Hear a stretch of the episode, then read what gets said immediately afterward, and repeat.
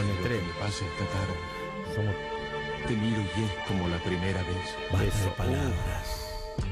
¿Qué pasa pues? ¿Qué pasa pues? ¿Qué pasa pues? No, No quisiera hablar. ¿Qué pasa pues? Eres la frase amorosa que No nunca cambias más, no cambias más, no cambias más, No. Eres mi pasado y mi presente. nunca más. La que siempre me está inquietando. No cambias más, yo tengo pruebas, siempre me atormentará. No te quiero atormentar. Ay, Barbie. Pareces el viento que trae Vamos a hacer una violines y ración rosas. torta nosotras. Caramelos, ya no quiero más. No te comprendo. ¿Querés un media De hora? rosa y violines, esta Tráeme una de tarde no leche, de quiero rosa que me hables, y violines. porque tan Me gustan los duros de leche. siento en mi alma. Cuando me trae el amor de verdad, no cuando mientes y luego se verá. Una sola palabra. Palabra, palabra, palabra. Palabra, palabra, palabra. Palabra, palabra, palabra. Me gusta. Palabra, palabra, palabra, palabra, palabra, tan solo palabras. Hay entre los dos. Ay, mi coro de ángeles los amo. ¡Ay! Faltó. ¡Somos los nuyitos! ¡Chihuahua, chihuahua! Y cuando decimos Nushi decimos arte. Y cuando decimos arte decimos. ¿Podemos decirlo o todavía no? Que sos- Decimos, podemos decir. ¿Podemos decirlo? ¿Ay, sí? Bueno, tenemos el orgullo y el honor de compartir esta mesa con una artista premiada con un Conex. Exacto. Ah, ¿Eh? ¡Ay, chupate esa mandarina, loca! Gracias. Sí, una sorpresona enorme, no lo podía creer. Qué lindo, qué lindo el reconocimiento, Nushi. Sí, es un premio como, mm, como importante, ¿viste? Te dan el Muy. Conex. No te dan dinero. Mm. ahora- de menos. Que ahora, no, no es lo de Bueno, Nushi, por favor. Bueno, sí, no, premio. no es que sea. Pero sí guita. reconoce, o sea, cada 10 años en diferentes disciplinas del mundo artístico, ¿se acuerdan el año pasado le dieron a la negra? Claro. Eh, reconocen trayectoria, trabajo, Y ahí esfuerzo. estás vos, mi amor. Sí, me llamó el mismísimo presidente del, de Conex para decírmelo, así que estoy feliz. Don Conex. Feliz. me Y nosotros estamos tan felices co- como vos y aparte de tenerte acá porque compartís todo lo que sabes con nosotros. Eh, y recién nos comentó fuera de aire del artista que va a hablar. Ella lo va a nombrar ahora.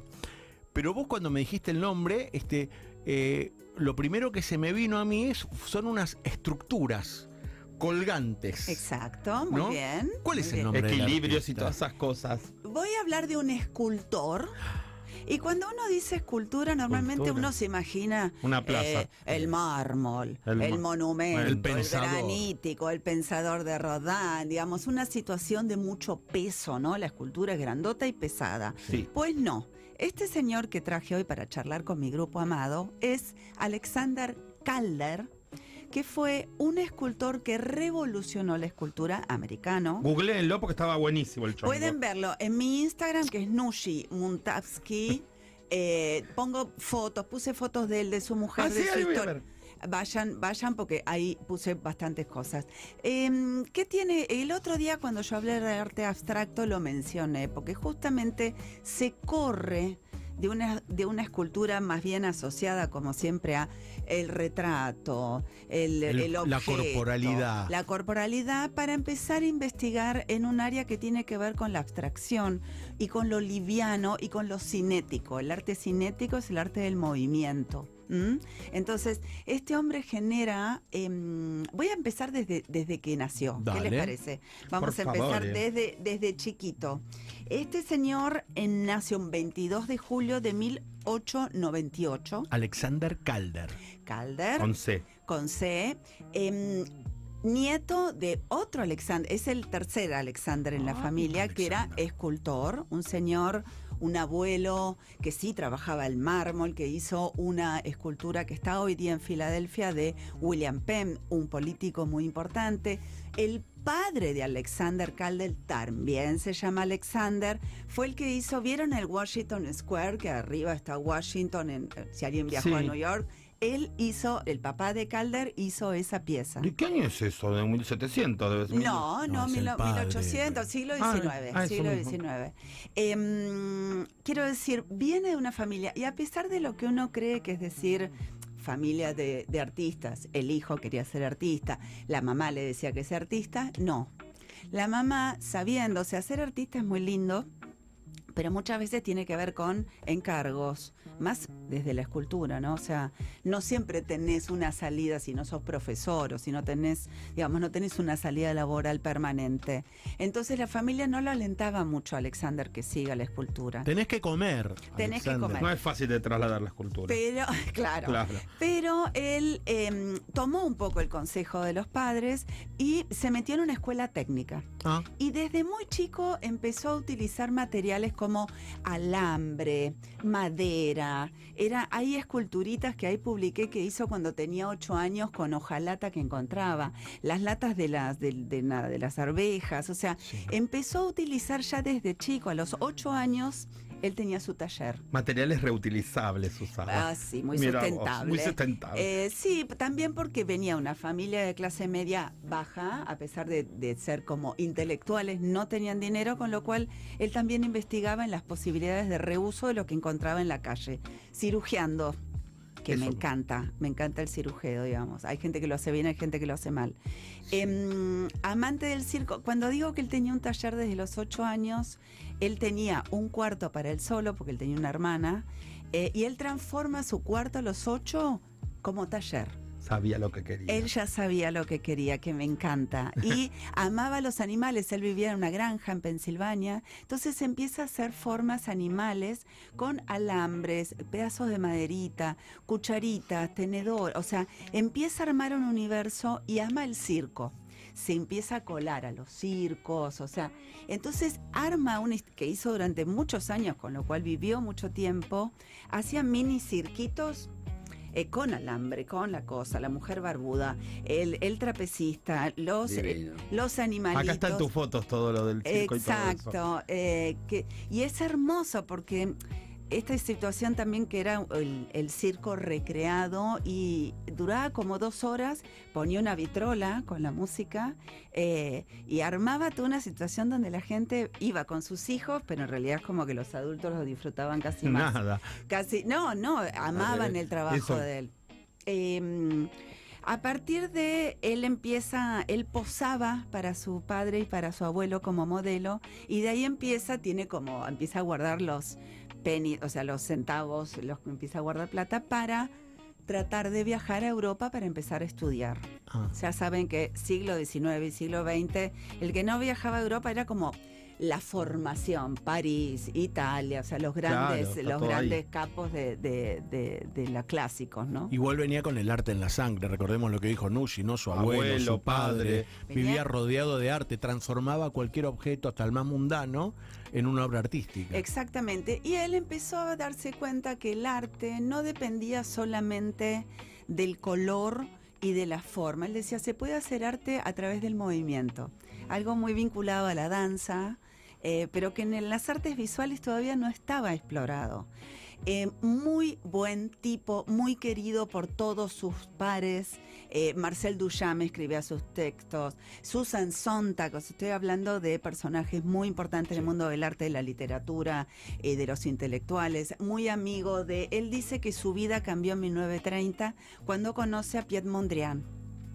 Piet Mondrian. Mondrian. Mondrian. Mondrian, el, del color- el de los colores amarillo, rojo. Exacto, muy bien, está Sí. estudiando. Me gusta Mucho Barbie. está. No, porque hay un lavadero de autos cerca que se llama así por eso. Y tiene esos colores. Bueno, está bien, gracias. Dios. Bueno, eh, no, no es un detalle, es un detalle muy importante, porque tanto Mondrian como Miró, Estoy hablando de. Lavaderos todo- de auto. con- todo no, lavaderos lavaderos de auto. autos porque le pusieron. No, tanto miro Mondrian como Calder. Estás Bah, nervioso. está nervioso. Se puso nervioso. Ahora porque me saqué la, me saqué el pullover y quedé en remerita. Es que no me esperaba tanto. Te pusiste Calder. No me esperaba Ay, tanto. Re Calder me gusta estás. que esté Carlos en esta mesa. No me esperaba tanto. No. La cuestión es que lo que quería decir con estos colores que son básicos como negro, blanco, rojo, amarillo y azul, son colores alquímicos. Alquímicos. A ver, No, explícanos. No, es un detalle menor. Tanto estos tres artistas que acabo de nombrar, Miró, eh, Mondrian y Calder, trabajaban, profundizaban, que eso es algo que a veces yo digo, hay buenos artistas, ahora sí, pero muy pocos indagan, estudian, se meten en otras áreas, leen eh, eh, literatura, filosofía, bueno, estas personas sí, y les interesaba mucho toda la alquimia la transformación con el fuego, los colores. Y estas cuatro colores que te acabo de decir, más el negro, em, son colores alquímicos, tienen que ver con cambios. Por eso también se utilizan en estas obras. Cuando él conoce a Piet Mondrian, él dice que entiende todo. O sea, como que empieza a entender todo lo que hacía. La tenía toda, Mondrian. La tenía toda, eh, se llevaba muy bien y, y él empieza, incluso hace trabajos en conjunto con Mondrian, empieza a armar estos móviles, que la palabra móvil se la pone Marcel Duchamp cuando ve la obra. Él dice, esto es móvil. O sea, esto es la... la- El padre de los móviles. el padre de los Ahí móviles. estamos. Bueno, la cuestión es que muy querido por todos, en uno de sus viajes entre París y, y Estados Unidos, donde se termina de, de instalar después de la Primera Guerra, eh, dice basta de... Y aparte que en Europa no había metal, porque todo se usaba para balas, tanques, cosas. Guerra. Entonces, guerra. Entonces se instala en Connecticut, que es un- a unos kilómetros de... Es en Nueva York, pero lejos de Manhattan Mm. en una casa, en un campo, en una granja y se instala ahí. Toda la casa de Calder con su mujer Luis está hecha por él. ¿Está todavía? Está todavía, Ay, vamos. es una fundación y está hecha por él. Los tenedores los hacía él para No. comían, el cucharón para servir la sopa, las muebles, o sea, era- ella cultivaba flores como vos y tu mujer Ah, sí. eh, cultivaba flores y hacía, tenía campos de membrillo, era famosa por recibir a gente en la casa cocinando y todo lo que era platos, la mesa, todo era hecho por ellos. Qué belleza los membrillares. Sí, Porque el, el- el que no tuvo la oportunidad de ver un membrillar es un árbol maravilloso. hermoso. Muy lindo. Es hermoso, caen los frutos. así dorados, hermosos. Este, la cuestión es que, bueno, un gran espaldarazo le da a este artista el Museo MoMA. Eh, o sea, lo, lo adopta, que de hecho en el MoMA cuando uno entra hay un gran calder gigante. Él siempre dice que empieza desde la parte más chiquitita. Vean las obras de él porque son hermosas porque se mueven. En el exterior con el viento, en el interior con tu misma respiración, si querés la soplás. Y hay como, o sea, como tiene una situación muy Un participativa. equilibrio todo en tremendo. Entre la naturaleza, el hombre eh, y, y las materias primas que él utiliza, ¿no? Bueno, MoMA, bueno, en un momento le empieza a ir muy, muy, muy bien, muy bien, muy bien. eh, una figura- Económicamente, económicamente, nunca se va de su casa de Connecticut, muy familiero, tiene hijos, eh, sus hijos también tienen que ver con su obra, escriben, o sea, tiene una relación con nietos, o sea, siempre instalado ahí, recibiendo gente, una muy buena persona. Su base era su casa, su, lugar. base era su casa. Después se compra una casa en París también.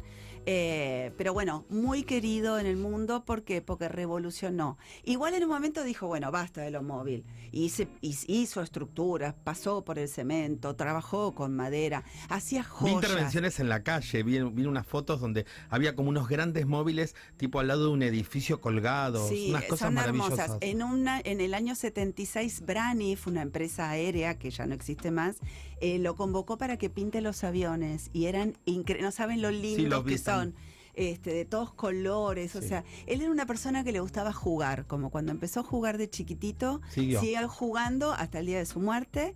Eh, quiero hacerte un pequeño paréntesis en la historia de Alexander Calder. Por favor. Este, recién dijiste que eh, le empezó a ir bien, sí, te preguntamos si económicamente. Hoy en la Argentina, ¿hay personas que pueden vivir del arte? yo, Bueno, listo, ya está, te contesto. cerramos. La respuesta perfecta. ¿Me prestás Sí, mil mangos? Sí, sí, sí. No, bueno, ah, por supuesto, insisto, vivir del arte, todos los que estamos acá vivimos del arte, ¿eh? música, eh, teatro, teatro, canciones, radio, televisión, tiki tiki, tiene la, la situación que tiene cualquier tipo de trabajo que es fluctuante. Por momentos tenemos hay el éxito total, qué suerte. Yo digo, igual, lo, lo lindo, por lo menos yo lo vivo así, yo disfruto igual tomando agua de canilla que champagne. Sí. O sea, no tengo esta cosa de, uh, che, no tengo un mango. Nunca me dio la depre. Con el agua en la canilla quedás más vertical generalmente, por lo que te conozco, digamos. Con el champán Sí. se te empieza. te- tenía que haber, pero qué rico. Pero qué haber rico. sido más preciso en la pregunta. Eh, me refería a artistas plásticos, a escultores. Sí, Este, sí. Y la respuesta sos vos. Sí, sí, hay mucha gente que vive del arte, eh, somos muchos los que vivimos del arte, a veces con mejores suertes que otras. También en paralelo damos clases, eh, Todo. reuniones, charlas, uno hace todo lo que está dentro de exposiciones, dentro del arte, pero pero eh, Calder tuvo la suerte también... Fue eh, muy moda, leí también en una época donde todos querían tener un calder Sí, y todo eso. sí. Y, el- y la semana pasada hicimos la revista, hizo Elizabeth revistas y fue a lo de una mecenas que Guggenheim. Peggy Guggenheim, Claro, exacto. que también leí que ella que se volvía loco porque quiso hacer su respaldar de su cama con un calder original. Ay, te voy a raptar a vos, mi amor, porque me gusta mucho que me ayudes así. Es No, que es muy hermoso, bueno, hermoso. Bárbara. Sí. Hermoso. Me acuerdo Sí. que la negra dijo, ay, qué bueno sería que Nushi de esta mujer. Vamos a hacer. Por otro lado, estoy extrañando a la negra, aunque estoy muy bien rodeada. Vaya Sí. a saber dónde está. Está entre nosotros. Está entre- entre- La Si estás aquí, golpea vamos tres a, veces. Vamos a organizar. Peggy Guggenheim eh, fue una mecenas muy, muy importante que en un momento se compra un castillo. El en de Venecia. 60 mil dólares lo pagó. Nada. Nada. eh, nada para lo que vale hoy, que tuve la suerte, conocí ese lugar, no saben lo que es. Y aparte la Se ve colección. fuego. la colección de obras que tiene y bueno, cuando las veces que fui a la Bienal de Venecia te hacen un tour y un paseíto, así que me metí así con... ¿Cuál la- sería la obra icónica de Calder? Hay muchas, pero hay una que él definía como su obra favorita, porque aparte de hacer esculturas, hacía intervenciones. Él, él hizo en la Universidad de Caracas, en Venezuela, trabajó mucho para Venezuela, eh, hizo el auditorio la Universidad eh, Nacional de Caracas y no saben lo que es, porque lo que hizo es con estas mismas formas que él hacía, hizo toda la acústica del lugar. O sea que está como flotando en el aire y tiene una acústica única en el mundo, así como un colón, gracias a estas esculturas que él puso en el aire. O sea, y él definía esa obra como su obra favorita. A mí hay muchas. A mí hay una que es muy sencillita que me encanta, que es, él hizo un retrato en, en tamaño natural de Josephine Baker, que era una artista afroamericana. Muy que adoptó un montón de niños. que adoptó un Mal, montón de niños y que cantaba y que era como la primer mujer afroamericana, negra, querida, aceptada, igual nada, en el medio de, de todos los problemas raciales que De sigue todo el horror. hoy, del horror, fue una mina muy reconocida y él la hizo en alambre y eh, bueno. ella fue y la ve Esta. y- esa, y ves la obra y es ella, es como rarísima, ¿viste? Ah, raro, sí. Me encanta. Barbie, después subila en tu, en tu Instagram. subo las historias. Bueno, mis amores, eso les quería traer. Y también como corolario, para cerrar un poco este momento de arte hermoso junto con mis amores en la pop, em, decir que muchos artistas jóvenes que por ahí no tienen posibilidades, porque uno cree que hacer arte significa invertir, comprar los óleos franceses. Arte se puede hacer con lo que uno tenga a mano. Con café podés pintar, con eh, arcilla que la podés levantar del limo, del, del- del borde del río en, en el Tigre, haces escultura, digamos. Existe una, si uno tiene Que es como deseo- comenzó. Exacto, la vida, el arte mismo. Claro, con Exacto. lo que Arte, tenías arte, alrededor. arte. Entonces, a todos los que nos escuchan, que por ahí dicen yo quiero pero no puedo, intenten con lo que tienen enfrente, una lata, el coso, es empezar y no parar. Y les va a ir bien, se los prometo. Repetinos tus redes sociales. Mira, yo mi, Insta- eh, mi Instagram es arroba Nushi Muntaavsky. Y ahí pongo, ahí pongo siempre lo que, lo que voy a hablar en la hablar, radio. sí. Historia, familia, cosa, tucutucu, amor y algo más. Cuando detrás de las palabras todo cobra sentido. El arte de la mano de Nushi. de rosa y violines. Esta tarde no quiero que me hables, porque tan solo lo siento en mi alma.